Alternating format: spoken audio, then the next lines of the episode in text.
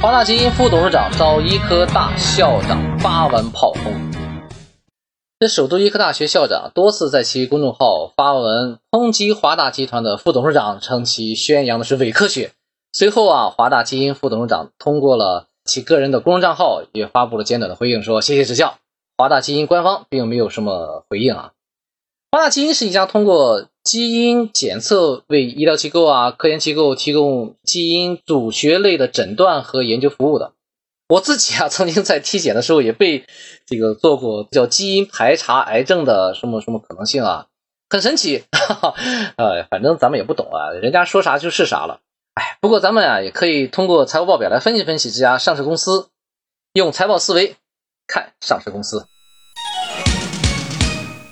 我们首先看看它的收入情况啊，那收入首度出现了下滑啊，在我们看到图形里面，从二零一六年、一七年这样的一个分析比较来啊，那几年都是百分之二十几的一个增长，每年增长。在二零二零年的时候，增长幅度非常大，增长了百分之二百啊，从前一年的二零一九年的时候是二十八亿，变成了二零二零年的八十多亿啊，这个增长幅度简直是不可思议的一个高啊，二十八亿、三十亿啊，变成了八十多亿，那。二零二一年呢，又锐减到了六十七亿。当然啊，也是历史上的一个次高的一个时间啊。虽然是次高，但是确实有出现了下滑的这么一个趋势啊。在二零二二年啊，就今年的第一季度也出现了一个下跌，就整体上啊，还是出现了一个好像并不是一个很好看的一个图形啊。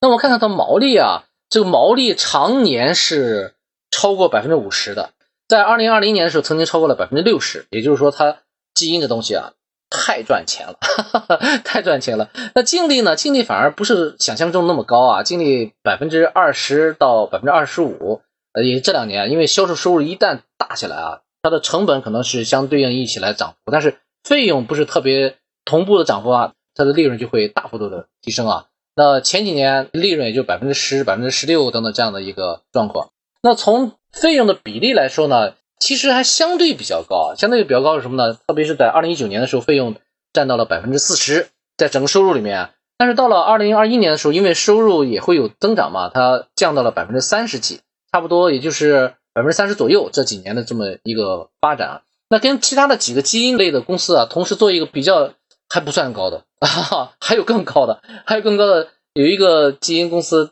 达到了百分之六十几。那百分之六十三的费用，那这个费用实在是太高了。你想，你收入里面绝大多数理论上讲都应该是你的成本，当然行业不一样，也不一定就非得是真的是这样子。但绝大多数我们理解的还是成本可能会高一些。那你像费用都占到百分之六十，当然你看我们现在说的华大这家公司呢也还好，百分之三十几，也算是在我们对比的几家基金公司里面呢比较居中的一个地位。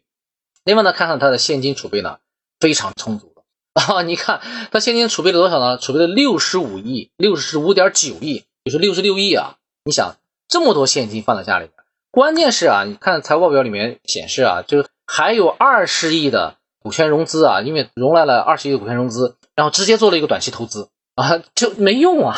因为你想这样的公司，他有了钱，理论上讲就应该发展自己的专业嘛，发展自己的长项，要不然人家给你钱干嘛呀？